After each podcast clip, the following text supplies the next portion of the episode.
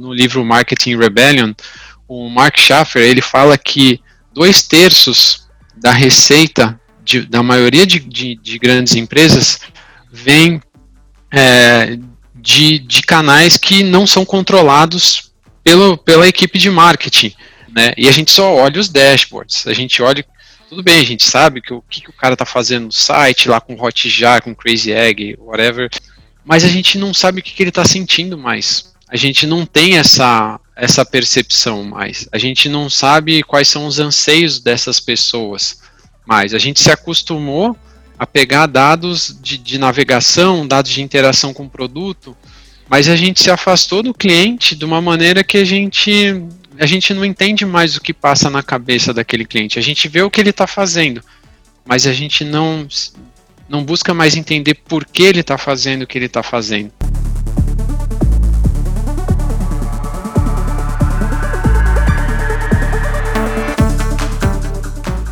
Pessoal, sejam muito bem-vindos aí ao nosso nono episódio do DCMO Marketcast. Eu sou Gustavo Stork, sempre o companheiro de vocês aqui em mais, um, mais esse episódio bacana. E todo episódio é, a gente está buscando trazer pessoas, referências no mercado, assuntos legais para a gente estar tá conversando, né? Para estar tá cobrindo, que vão impactar de fato o dia, dia a dia de vocês, que vocês vão colocar na prática.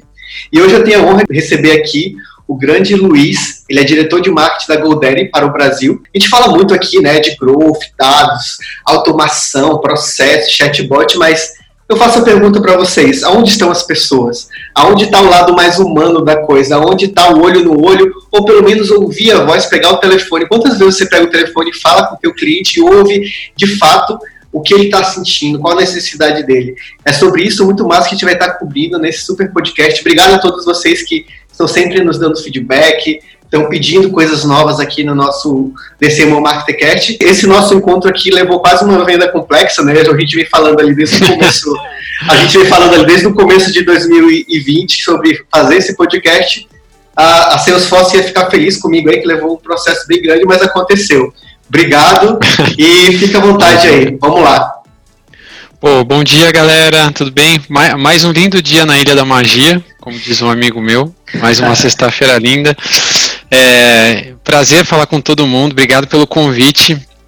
Ah, eu tô aqui, hoje eu tô na Goldere, mas eu tenho uma carreira bem, bem longa e variada, assim, eu sou formado em ciência da computação, na verdade, então sou nerd de, de formação, cientista maluco de formação, é, e aí fui me aventurando, comecei criança, criança, comecei adolescente com 15 anos fazendo tratamento de imagem, aprendi HTML, virei, entre aspas, web designer, Aí fui migrando para o marketing, é, entrei na faculdade para fazer ciência da computação, porque eu, os programadores ganhavam uma grana fortíssima quando, quando era moleque. Até hoje. Eu, eu quero ganhar, eu quero ganhar dinheiro que esses caras ganham. Entrei na programação, mas a paixão pelo marketing falou mais alto e eu disse não ao dinheiro. e, e, continuei com o marketing. Aí trabalhei na Philips cinco anos, que lá a Philips fabrica TVs, eletrodomésticos, tudo foi uma experiência sensacional, né? Uma baita multinacional. Depois fui para uma agência atender a Philips da Holanda, então fiz vários projetos de marketing digital aqui do Brasil para Philips da Holanda, a gente lançou campanha até 22 idiomas. É, depois fui para uma consultoria de, de, de, branding chamada Future Brand. Depois criei minha própria agência de marketing digital. Fiquei cinco anos. Aí fui para o mercado de games. Depois vim para o mercado de presença digital. E agora, ano passado, vim aqui para a Goldere. Então, pouquíssimo tempo tentar resumir é, é isso. Muito bom, cara. É, esse pessoal, esse pessoal da, das exatas aí, ciência da computação, análise, gosta de ir para o marketing. Eu acho que até se dá bem, né?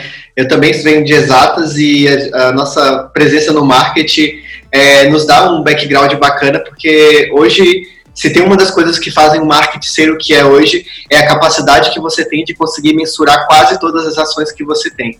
Se no offline antes era mais difícil você conseguir ter essas métricas, né? Hoje no digital é tudo mais fácil de mensurar, você consegue acompanhar tudo mais de perto, né, Luiz? Exato. E uma coisa que que eu acho que me ajudou muito foi entender como, como os sistemas funcionam. Né? Isso, isso me ajudou pra caramba, porque entender como o sistema coleta os dados, como o sistema compila os dados, processa os dados e apresenta os dados. Então isso me ajudou a entender de onde vem aqueles dados. Por que, que eu estou olhando, o que, que significa aquele gráfico ali na tela, né? O que está sendo captado para gerar aquela informação. E isso me ajudou muito, assim, a, a, a como marqueteiro, a desenvolver minha carreira, a desenvolver é, principalmente a parte de, de campanha de venda online. Assim, que foi uma coisa que eu sempre trabalhei muito, né? Vários mercados, assim, já trabalhei com eletro, eletrônico, carro, imóvel, games, presença online agora e, e outras, entre outras coisas mais. Que bacana. E a gente está falando dessa questão da, das ciências exatas, a gente vê esse momento da, que a gente está passando aqui. É, eu costumo sempre falar, nós estamos gravando esse podcast no meio de uma das maiores pandemias que a gente já viu, né? E a gente ouve muitas pessoas, falar, pessoas falarem várias coisas, né? A pandemia acelerou o processo de transformação digital no Brasil em cinco meses, o equivalente a cinco anos. Isso vem muito do mindset de se pensar, a gente precisa digitalizar, a gente precisa escalar, a gente precisa automatizar. Acho que são esses três termos bem é, é, repetidos, né, hoje na, na uhum. em mainstream, né? E, mas no meio de tudo isso, a gente faz tudo isso com o objetivo do fim, que é chegar até o nosso consumidor, nos relacionar com o nosso consumidor. E no meio de tudo isso, a gente vinha conversando aqui nos bastidores que algo se perdeu a, a essência do que a gente faz, de conseguir estar bem mais próximo dos nossos clientes, das pessoas, esse marketing mais humanizado, esse marketing mais próximo, que era o que acontecia lá atrás, agora meio que a gente está tão distante em tantos níveis de, de tantas camadas, com dashboards, com automações, com chatbots, com tantas coisas, que a gente se afastou do nosso cliente.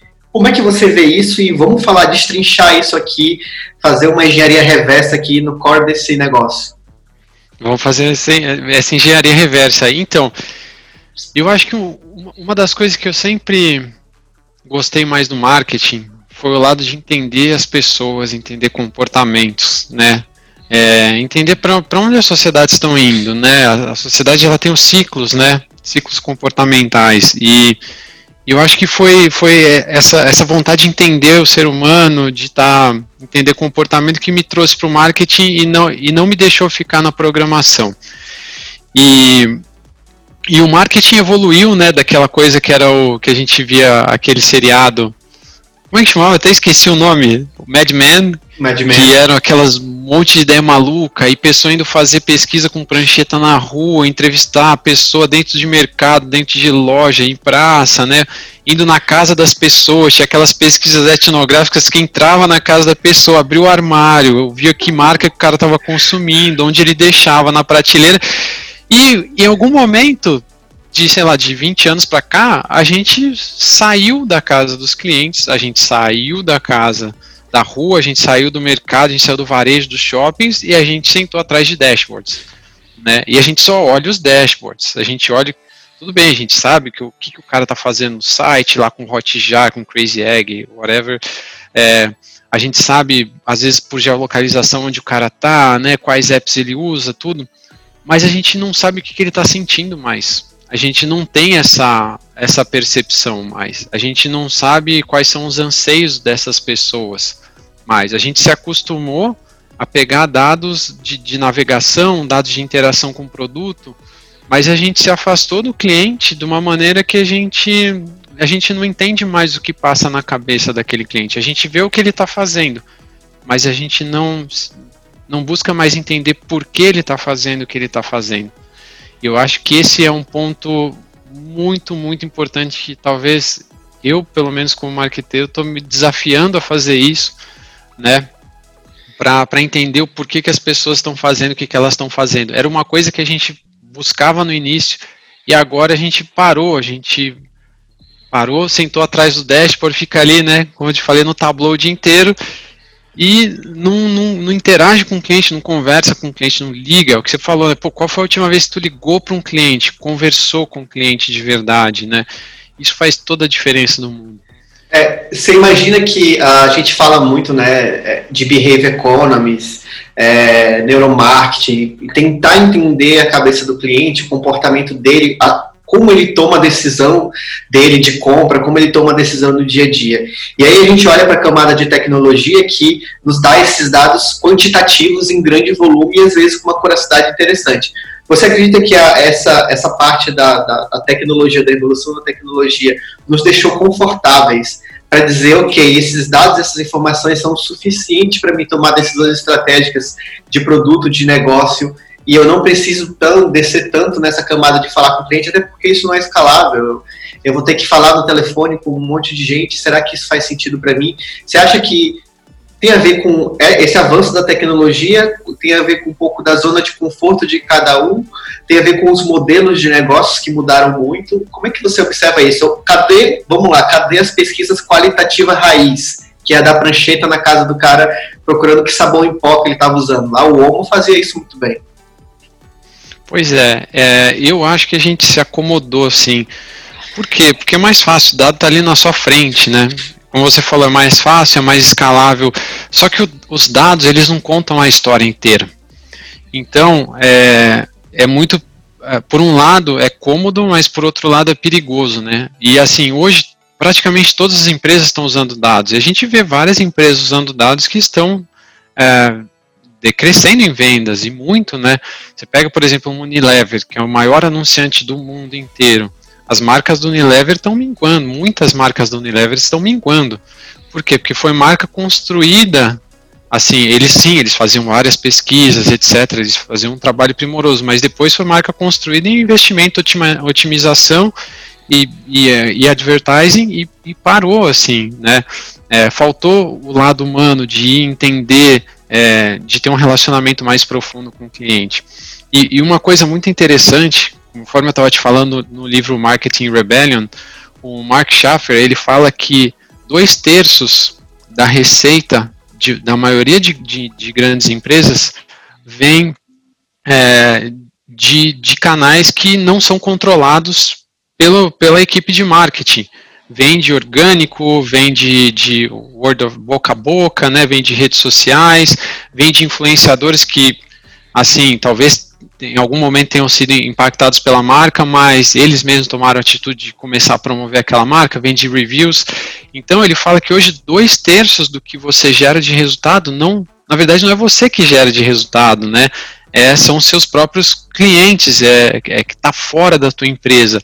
Isso, quando eu li essa informação, cara, deu um um estalo, assim, porque na maioria das empresas que eu passei, se a gente pega, soma os canais exclui mídia paga e soma o que não vende mídia paga, essa, essa proporção é bem similar assim nas empresas que eu trabalhei.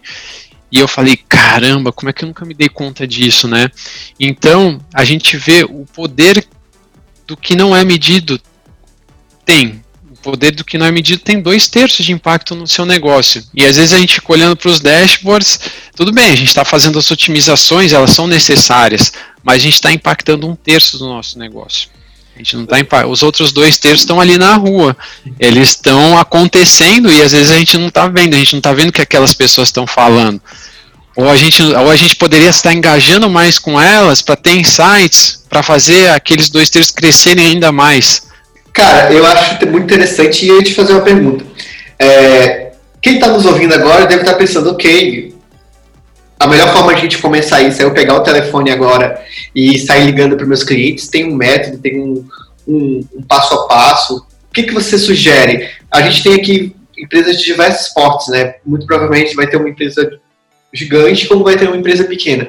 Mas independente do porte, qual que, que seria aí uma ideia inicial das pessoas começarem a, a levar essa comunicação se aproximar mais do cliente e aproveitar isso que você traz aí da mídia espontânea também, né? E que a gente vê que acaba também tendo um pouco ali do, é, do discovery, também do branding. A gente tem várias camadas aí que dentro da empresa às vezes fica diluída. E, e se ninguém está olhando para isso, você perde uma grande oportunidade, não só de estar presente no dia a dia do seu cliente, mas também de tê-lo como um canal que você estimula também para você crescer, para você alcançar mais resultados. Como é que você imagina que nós podemos começar a fazer isso de fato? Cara, esse é um, isso dá trabalho. Esse, esse é o primeiro ponto, isso dá trabalho. É, na, na, as últimas experiências que eu tive particulares minhas é correr atrás do cliente, literalmente, assim, é pegar a tua lista de cliente, começar a mandar e-mail para vários, não mandar e-mail em massa, mandar um e-mail com alguma coisa que você viu que a pessoa fez recentemente, tipo, entra no perfil do cara, vê o que o cara fez, manda, ô, cara, eu sou teu account manager, eu vi que você fez tal, tal, você publicou aquele artigo super legal, você topa tomar um café comigo? Café virtual, né? Não dá para encontrar muitas vezes, mas to, topa tomar um café virtual comigo e começar a conversar com a pessoa. Pô, como é que tá a tua empresa? O que, que ela tá passando? Qual que é teu maior desafio agora? É, meu produto tá te atendendo bem nesse momento? Não tá? O que mais que eu posso fazer? como que eu posso ser teu parceiro para te ajudar a, a, a, resolver esse desafio que você está vivendo hoje? É conversar, é uma boa, boa e velha conversa. É, cara, se e-mail não resolver, começa a ligar. As pessoas ficam extremamente surpresas. Isso é uma coisa muito legal da Goldere aqui. Tem a nossa equipe de atendimento várias vezes liga para os clientes. Eles pegam e ligam para o cliente e, e, teve um case que foi muito legal. É, é, não foi aqui no Brasil, foi na Inglaterra mas um, um agente do, do suporte ligou para um cliente e falou: Cara, o negócio é o seguinte: você tem quatro produtos aqui na sua conta que estão vencendo, vai renovar automático. Desses quatro, você não está usando dois. Faz um ano que você não faz login, nada. Vamos cancelar esses dois, você vai gastar dinheiro à toa. E o cara pegou mandou um e-mail para o CEO da empresa no dia seguinte, assim, virou case global da empresa. Outro dia eu estava falando com, com uma amiga, ela falou, Luiz, me ligou uma atendente da Goldere, só para saber como é que eu tava, perguntar se estava tudo bem com o produto, se eu estava conseguindo usar. Ela não me vendeu nada, eu não estava com nenhum problema. E foi, foi uma conversa super informal, ela não tinha, parecia que ela não tinha um roteiro, nada. Ela me ligou para saber se estava tudo bem, etc. Então, é realmente entrar em contato com o cliente. É, pelo marketing aqui também, às vezes a gente entra em contato, a gente caça o cliente nas redes. Então a gente entra vê, vê um cliente postando alguma coisa, a gente sabe que é cliente, a gente manda um DM pro cara, fala, ei cara, tudo bem? Tá precisando de alguma coisa? Como é que você tá? Manda uma mensagem pra gente, dá um retorno tal. Então tem várias maneiras de fazer isso, né? Eu acho que o mais importante é, não pode ser automatizado, cara, que a gente acostumou a automatizar tudo. A gente acostumou a fazer aquela newsletter com a nossa carinha ali na assinatura, né? Não sei o que é diretor de marketing, né? E aí, isso funcionava, sei lá, alguns anos atrás. Hoje em dia todo mundo sabe que é automatizado, ninguém lê, ninguém, as pessoas ficam irritadas até, né? Então, eu acho que tem que ser, tem que ser humano, tem que ser autêntico e, e, e é, e é isso. É, e às vezes, muitas vezes é sem uma agenda por trás. A maioria das vezes, agenda no sentido americano, assim, né, de, de ter segundas, é, sem segundas intenções, é entrar em contato com o cliente entender como é que ele tá, o que, que ele tá passando. Se é tá genuíno. bem ele, não. É genuíno, é exato, é genuíno. É genuíno. É genuíno. E, então, acho que essa é uma forma, uma forma bem interessante de, ah, de, de interagir com o cliente. Outra forma é reclamação. Cara, reclamação é a maior oportunidade que se tem de entrar em contato com o cliente, cara, de verdade. Assim, como a gente tem uma base de cliente muito grande aqui no Brasil, Cara, tem reclamação. Sempre tem reclamação. E assim, se você vê nas redes sociais, o cara te xinga. Às vezes o cara entra no chat xinga o atendente do chat, fala palavrão mesmo. Você pega, liga pro cara, fala, oi fulano, sou diretor de marketing aqui da Goldere. Vi tuas mensagens na rede social, quero entender, me fala um pouco. O cara fica assim, ó. Ah, opa, tudo bem? Cara, muda a conversa, na hora, assim. E várias vezes, assim, é, em outras empresas também, eu falava, meu, esse cliente aqui, meu, o cara foi no Reclame Aqui, o cara tá detonando a gente, passava pro diretor do, do atendimento ao cliente, eu falava, nossa, quero nem ficar perto pra ouvir, né? Aí voltava o diretor de atendimento, cara, eu falei com o cara, o cara tá de boa, ele só quer que faça isso, aquilo resolvido o assunto. Então, assim, as pessoas elas precisam de contato humano. Né? A gente colocou formulário, a gente colocou URA, a gente colocou chatbot, a gente colocou automação de e-mail. As pessoas querem falar com outro ser humano. E quando elas falam, cara, é, é geralmente é uma experiência muito surpreendente, tanto para a pessoa que fica surpresa de você estar tá dando atenção genuinamente para ela, quanto para a gente, que geralmente é muito melhor, até em casos críticos como esse, quando você pega de reclamação, é, é, é, surpreendente assim, porque a pessoa muitas vezes ela se desarma, ela deixa, ela põe as pedras no chão e conversa com você. E aí você entende, pô, o que, que ela tá passando, né? Às vezes tem muito, tem, tem uma carga emocional enorme que não foi causada pela sua empresa e ela tá descontando tudo ali na tua empresa, né? Você viu a é vítima, né? interessante isso. Você viu a vítima, e, é, e aí se você, por outro lado, se você dá atenção para ela, o que ninguém dá, cara, ela vira um fã seu, ela vira, e tem várias pesquisas que, que indicam que o, o, hoje uma, um relacionamento, uma conexão forte entre um cliente e uma empresa, ele acontece justamente depois de um problema. Então tem várias empresas que não software, SaaS, etc, que não dão problema nenhum, e o relacionamento dessas pessoas com essa empresa é, ah, tudo bem, essa empresa eu pago, funciona tudo. E às vezes quando o cara tem um problema e o problema é, é, é resolvido, solucionado, esse cara passa a admirar aquela empresa, passa a gostar daquela empresa, né? Então tem muitas pesquisas que indicam isso. O porquê eu não tenho certeza, mas eu tenho um feeling de que é porque ela falou com um ser humano, o ser humano resolveu aquele problema dela, ele viu que houve um esforço, houve um empenho ali para ajudar ele, e a pessoa passou a admirar aquela, aquilo lá deixou de ser um CNPJ e virou talvez um CPF, né? Trazer, trazer a empatia também para esse nível, né? Porque eu sei que não é só uma, uma marca que está ali do outro lado, tem, tem uma pessoa. E o que você fala aí me, me remete muito a uma questão aqui que eu lembro. É, tem um livro chamado Delivery Happiness, que é da Zappos, conta a história das Zappos. Uhum. E, a Zappos é legal. Então, foi, recente, foi comprado né, um tempo atrás pela, pela Amazon, mas eles são muito conhecidos pela questão do atendimento. O que você está me falando, e eu fico pensando aqui comigo, que tem muito a ver com a cultura da empresa. Então aí a gente entra numa outra conversa aqui, que é como levar essa cultura, como trabalhar uma cultura onde é, os playbooks dizem que eu tenho que ter um processo beabá para falar com o cliente, usar essas ferramentas e ser medido por isso. E por outro lado, a gente está falando aqui de, cara, não precisa você ser reativo e esperar um problema. Não precisa você ter um interesse para fazer isso. Faça isso porque você se importa, faça isso porque está é, tá na essência de entregar o melhor experiência, o melhor atendimento possível para o teu cliente e surpreender ele. É, delight, né? É, é, essa, essa essência. Como é que você vê isso? Então, a gente, hoje a gente fala muito de cultura, né? Cultura da empresa, etc. E, e a gente pega alguns cases, as Apos é um case extraordinário, assim, né? Ou foi, não sei como é que, como é que tá hoje, né? É, espero que continue. Mas o que eu acho que muitas empresas criam têm culturas interessantes, só que se criam tantos processos, cara, as pessoas cansam de processos. Processos eles ingessam muito, né? Então, assim, é, os melhores cases de, de, reversão de problema de cliente que eu já tive foram cases onde a gente quebrou e rasgou todos os processos possíveis por exemplo, é, numa outra empresa que eu trabalhei, a gente tinha um, um cliente que tinha uma solução de AD e ele estava vendendo a solução de AD dele é, para um, um, um possível grande cliente e o servidor dele caiu. Cara, e ele tinha meu WhatsApp porque ele tinha pegado em evento. Já, já era quebra de processo número um, que eu nunca poderia ter passado um WhatsApp pro cara. Passei. O cara sentou, Aí eu chamei a pessoa que eu conhecia que também quebrava processos no atendimento ao cliente.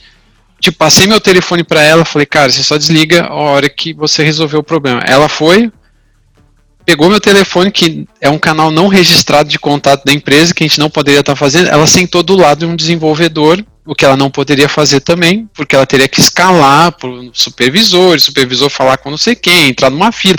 Ela sentou do lado do supervisor, do, de um desenvolvedor, e o desenvolvedor botou o, o servidor do cara no ar. o cara fez depoimento em um monte de lugar. É, o cara ama a empresa, enfim. Então, quando a gente.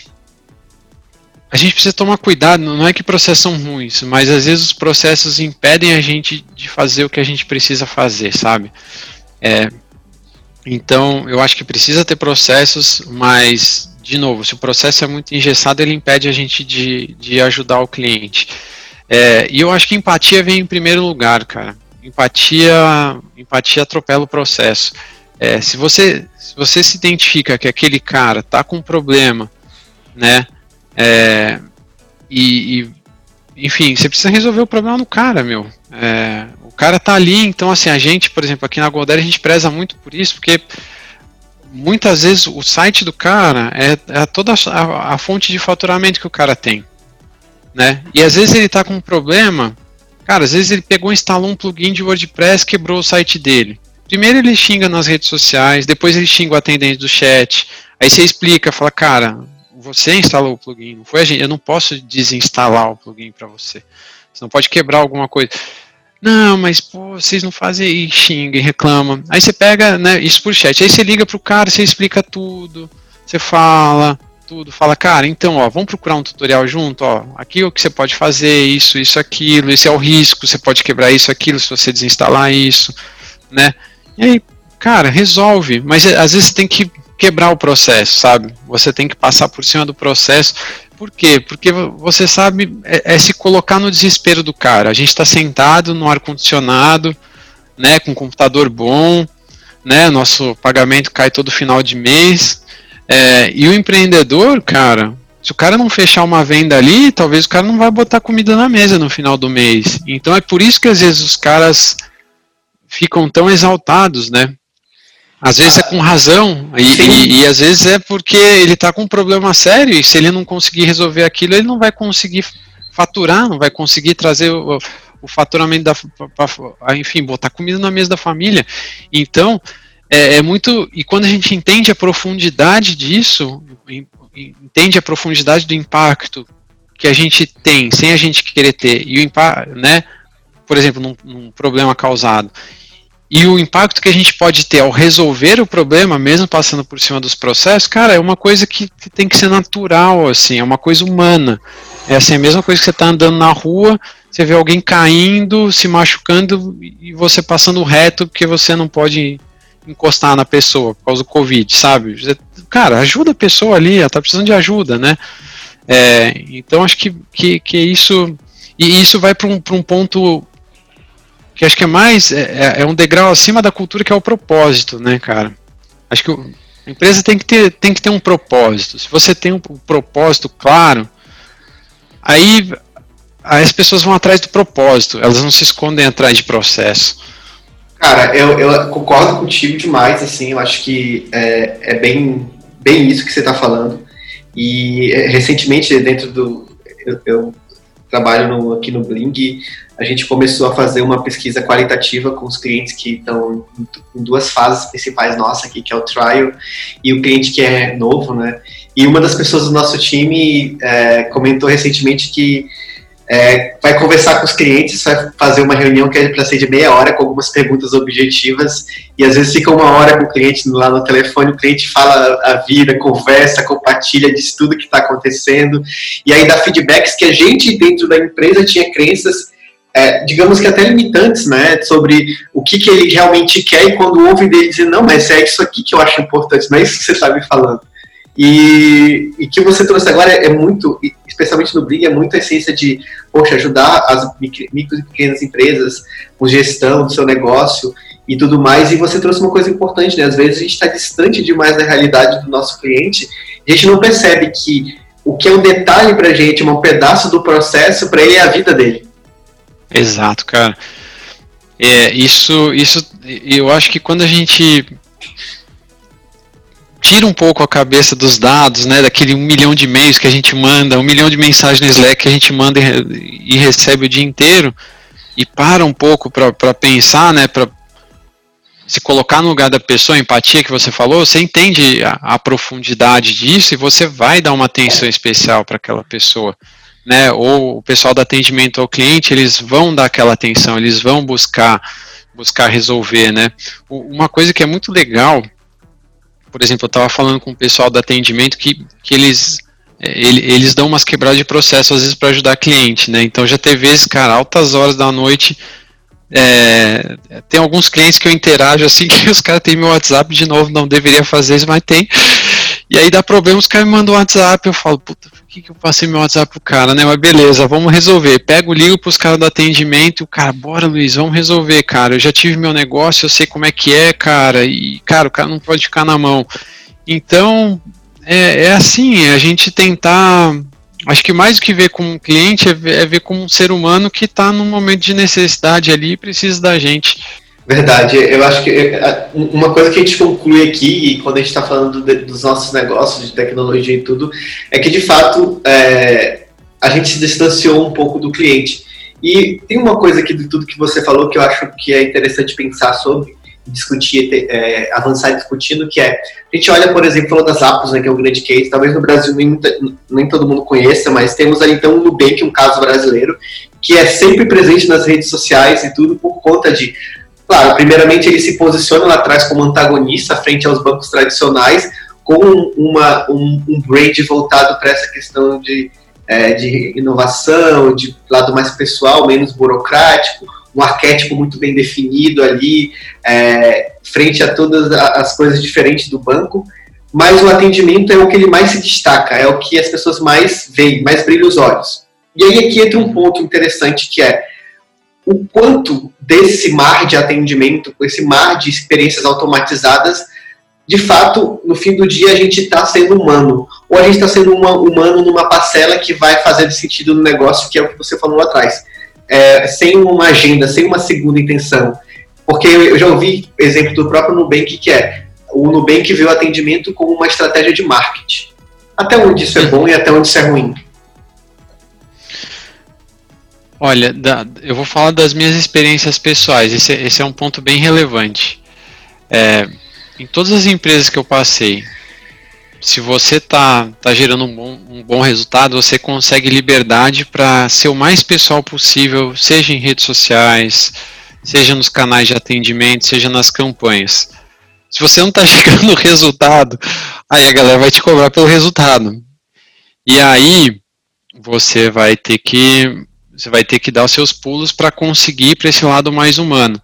É, por quê? Porque esse lado humano ele demora um pouco a mais para gerar resultado. Ele não é tão ah, você vai otimizar um bid ali, você vai fazer um novo copy para os seus ads, vai trocar canal, cara, vai achar um, um fornecedor diferente para programática. Essas coisas geralmente elas trazem um resultado ali imediato, mas elas não, elas não criam marca, elas não geram experiências, elas, enfim, é, é uma coisa, é uma venda instantânea. Está comprando o cliente ali, né? Então, acho que uma parte, uma parte do, do, do dia, uma parte dos seus esforços, do seu horário tem que ser reservada, você tem que bloquear a sua agenda para ter essa interação humana com o cliente, seja em rede social, seja por telefone, seja por e-mail, seja ao vivo, tomando um café com o cliente. É, porque se você não bloqueia, você entra no loop da, da automatização, e se você não bloqueia também, você fica só comprando cliente. E o que acontece quando você está comprando cliente? Cara, você tirou o pé de mídia, suas vendas fazem assim, ó, cai na hora. Então, e quando você cria esse legado, quando você cria esse relacionamento com os clientes, você vai vendo o orgânico crescer, você vai dependendo menos de mídia, você vai dependendo menos do spend de mídia paga. Isso é muito legal, só que isso demora, isso demora um tempinho. Então, eu vejo como estratégias complementares. Só que quanto menos você fizer essa estratégia de relacionamento, que é tipo o que o Nubank fez, que o atendimento é o, é o marketing, mais você vai depender de mídia paga. E aí, é, e aí igual mídia paga é igual andar de bicicleta, cara. Você parou de pedalar, você cai, para, a máquina para na hora, né? Enquanto o orgânico não, o orgânico ele vai crescendo, ele continua crescendo, ele não para, né? Então, é, eu, eu vejo muito isso assim. Você precisa reservar uma parte dos seus recursos é, para fazer isso acontecer. Uma coisa muito interessante, Gustavo, que aconteceu aqui na Goldere foi quando começou a pandemia a gente disponibilizou vários serviços gratuitos. Então, assim, a Goldere comprou um app que chama Over, que é para customização, criar template, etc. É, arte gráfica para rede social, para Insta, para Facebook, para Twitter, super legal o app. E ela deixou o plano Pro disponibilizado é, gratuitamente, é um plano que custa mais de 120 reais por ano, deixou disponibilizado por 90 dias gratuito para cliente deixou o criador de sites, que é um produto premium, um produto que a empresa mais investe, disponibilizado gratuitamente é, para os clientes. Criou a iniciativa que chama Open Stand, que é tipo assim, abertos nós vamos continuar. Né? A tradução é meio difícil, mas estimulando os empreendedores a migrarem para o digital, a continuarem a, a tentando a vender por internet, a, sei lá, tirar pedido de alguma forma, ser encontrado, né, mas para eles não desistirem do negócio deles, criou um monte de conteúdo educacional no mundo inteiro, né? Webinar, artigos de blog, de pô, como, como manter o seu cliente informado, o que, que você precisa botar de mensagem no seu site para o cliente ficar confortável em comprar de você.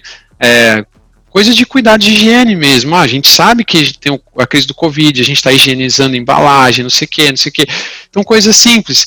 Cara, a empresa dedicou uma, uma energia colossal para isso no mundo inteiro dando produtos de graça, é, ou seja, a aquisição mais recente da empresa que foi o App, o, o App Over, né, ou seja, era uma, uma coisa, um produto estrela, o criador de sites, que é o produto estrela que a empresa mais investe, isso, disponibilizando isso de graça, a empresa foi o recorde de crescimento de faturamento e de base de cliente da empresa, no, no foi o melhor trimestre da história da empresa. Então a gente vê que, é, cara, funciona, mas enfim, também tem que ter uma estratégia por trás e tem que ter essa vontade de essa vontade genuína de, de, de ajudar.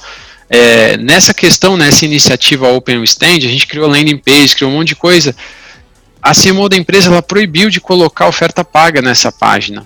Porque tinha, tinha gente que queria, não, não, vamos enfiar aquilo ali, ó, porque vai que o cara entra ali, ele compra ali um domínio. Não, ela não queria isso. Ela falou, cara, aqui é só coisa gratuita, são só as ferramentas gratuitas. Ninguém vai fazer cross-sell nem upsell, porque isso daqui é para ajudar as pessoas. E, cara, a gente disponibilizando tudo de graça, a, a, base de clientes saiu de 19 milhões de clientes ativos, foi para 20 milhões, foi o melhor trimestre de faturamento da história da empresa. Então, é, é, existe, só que aí, de novo, se alguém provasse, se a, se a CMO virasse para alguém e falasse, monta um case do Open Stand, por que, que vai ser bom para a empresa? Provavelmente nunca ia ter um case que ia financeiramente, matematicamente, qualquer coisa ia fazer é, se, se, a, se a alternativa certa, mas aí que vem acho que é aí, aí que vem os dois terços que o, que o, o Mark Sheffer fala.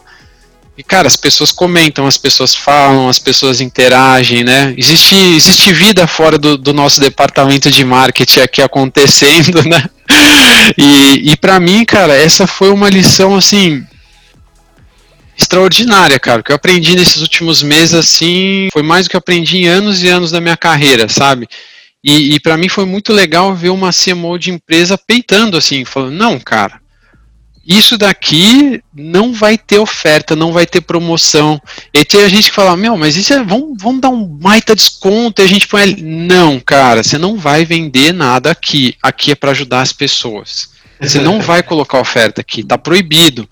Então isso foi muito legal, cara. E a gente vê o resultado depois, né? Só que tem que peitar essas coisas, né? Tem que acreditar, tem que peitar e traz resultado. E também se deixasse rodando um mês, acho que não ia ter muito resultado. Dois meses, não. Rodou por alguns meses, né? E passou um trimestre e o segundo trimestre da, do ano foi o melhor trimestre da história da empresa, né? E foi muito por causa dessa, dessa iniciativa aí. Muito, muito legal, muito legal, Luiz. Eu acho que é, quem está nos ouvindo agora certamente tirou bons insights de tudo que você falou. Eu mesmo já estou pensando aqui, daqui a pouco é, é é, eu já vou levar isso para nossas sprints aqui do nosso time de, de, de Product Growth aqui. E tem muita coisa bacana e eu acredito que nós podemos sim ser mais humanos e não só é, no, no, ato de pegar o telefone e ligar. Eu acho que esse é uma da, essa é uma das formas, tudo que você falou. Eu acho que não se importar. Uma vez que você entende o seu cliente, você se importa com ele, se conecta com ele de maneira empática e você impacta a vida dele entregando aquilo que ele precisa, né? E Exato. existem N maneiras de fazer isso. E uma desses exemplos que você deu aí na, na, na Goldere é um exemplo bem interessante de, de forma de ajudar, de estar presente no dia a dia do cliente, né? E é isso, né? Uma das coisas do orgânico é o orgânico não é previsível é, a curto prazo, mas a longo prazo você sabe que sempre vai, vai funcionar. As pessoas vão sempre questionar quem está fazendo bem ou está fazendo as coisas sem, sem um olhar de interesse, mas é, sempre no, no, no, fim, sempre as coisas vão dar certo, vai, vai, de alguma forma vai acontecer, e a gente vê muitos exemplos disso, né? Então acho que uma lição que fica para todo mundo aí é comece da forma como você pode agora, aonde você está agora, nem que você seja o analista de marketing de uma empresa de mil pessoas, comece sendo você é, essa pessoa capaz de tocar o cliente, nem que seja um, mas você está tocando um que tem uma família, que tem mais cinco pessoas ao redor e que está numa escola que tem tá em vários lugares. Então, não espere ser grande, poder fazer coisas grandiosas que vão impactar milhares ou milhões de pessoas. Faça um pouco. Eu acho que essa é uma grande lição que fica aqui. E se a cultura da empresa não é assim, que você seja a nova cultura. Exato. Que você, é. que você seja essa transformação. É, obrigado demais, Luiz. Acho que foi um papo muito bom, um papo bom passa rápido. Acho que a gente conseguiu cobrir bastante coisa.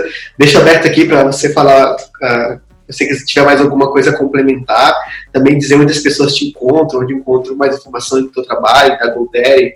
Fica à vontade aí, essa fase final aqui é sua. Obrigado, Gustavo. Foi um bate-papo bom demais, cara.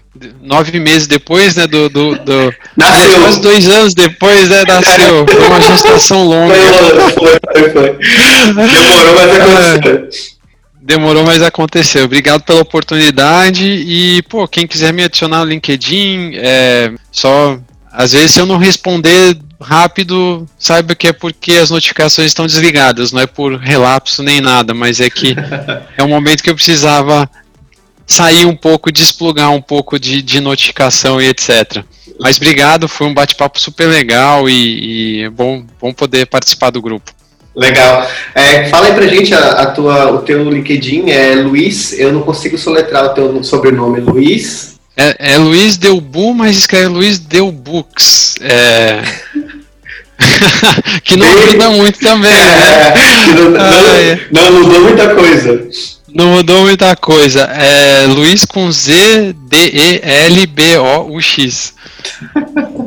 Bom, pessoal, pro, procurem aí lá no LinkedIn, Luiz da Goldere, talvez seja mais fácil. Luiz, cara, brigadão. É, acho que a gente vai atingir bastante gente no, com, esse, com mais esse episódio do DC Modes aí. É, a gente tem audiência aí no, no Brasil inteiro, inclusive fora do Brasil também. O Spotify mostra esses dados pra gente, tem vários lugares do mundo que já ouvem o nosso podcast, então a gente pode dizer que a gente está internacionalizando aí a, a, nossa comunicação e levando até uma comunicação mais humana agora com esse episódio. Muito obrigado. Calma. Obrigado, pessoal, que nos ouviu. Bom, é, compartilhe aí, mande para quem você acha que vai impactar, assim como se você ainda não ouviu nossos outros episódios, a gente fala sobre account based marketing, sobre produto, sobre é, como trabalhar no exterior. A gente tem mais de oito episódios aqui para trás, só com assuntos bem relevantes para ajudar você no seu negócio e um assunto bem bacana, bem atual no meio da pandemia, que é esse do, da comunicação mais humana. Posso, posso só fazer um, um último parênteses? Vai lá. Eu, eu, criei um, eu criei um blog, é, chama marketing.casa. Ele é mais voltado para empreendedor, né? Que eu quero, enfim, gerar conteúdo, produzir conteúdo para empreendedor sem tentar vender curso para eles nem nada. Então, quem tiver curiosidade, acesse lá marketing.casa. Tudo que está lá sou eu que escrevi mesmo. Eu comecei agora durante a pandemia e, e, e sempre vai ter alguma coisa bacaninha lá para empreendedores menores, né? É marketing.casa mesmo, né? Isso. É um Legal. domínio novo, cara. Legal, né? Legal. Ah, é o domínio da Goldere, com certeza. Consegue estar registrado na Goldere, né? Cara, com certeza. Eu, depois que eu comecei a trabalhar aqui, eu pirei no universo de domínios. É loucura. Muita coisa é, legal. vou confessar que eu sou, que eu sou um, colecionador de domínios. Tenho vários por aí. Na Goldere eu tenho pelo menos uns 10. Massa, cara. Bom demais. Tenho bastante domínio por aí. Faz tempo. cara, boa. grande abraço. Pessoal, acesse aí é, marketing.casa. Casa com CA, é, CA mesmo, né? Não é casa com casa. Isso. Tá bom, então. Isso mesmo. Muito obrigado, pessoal. Grande abraço para todos vocês e vejo vocês no próximo episódio.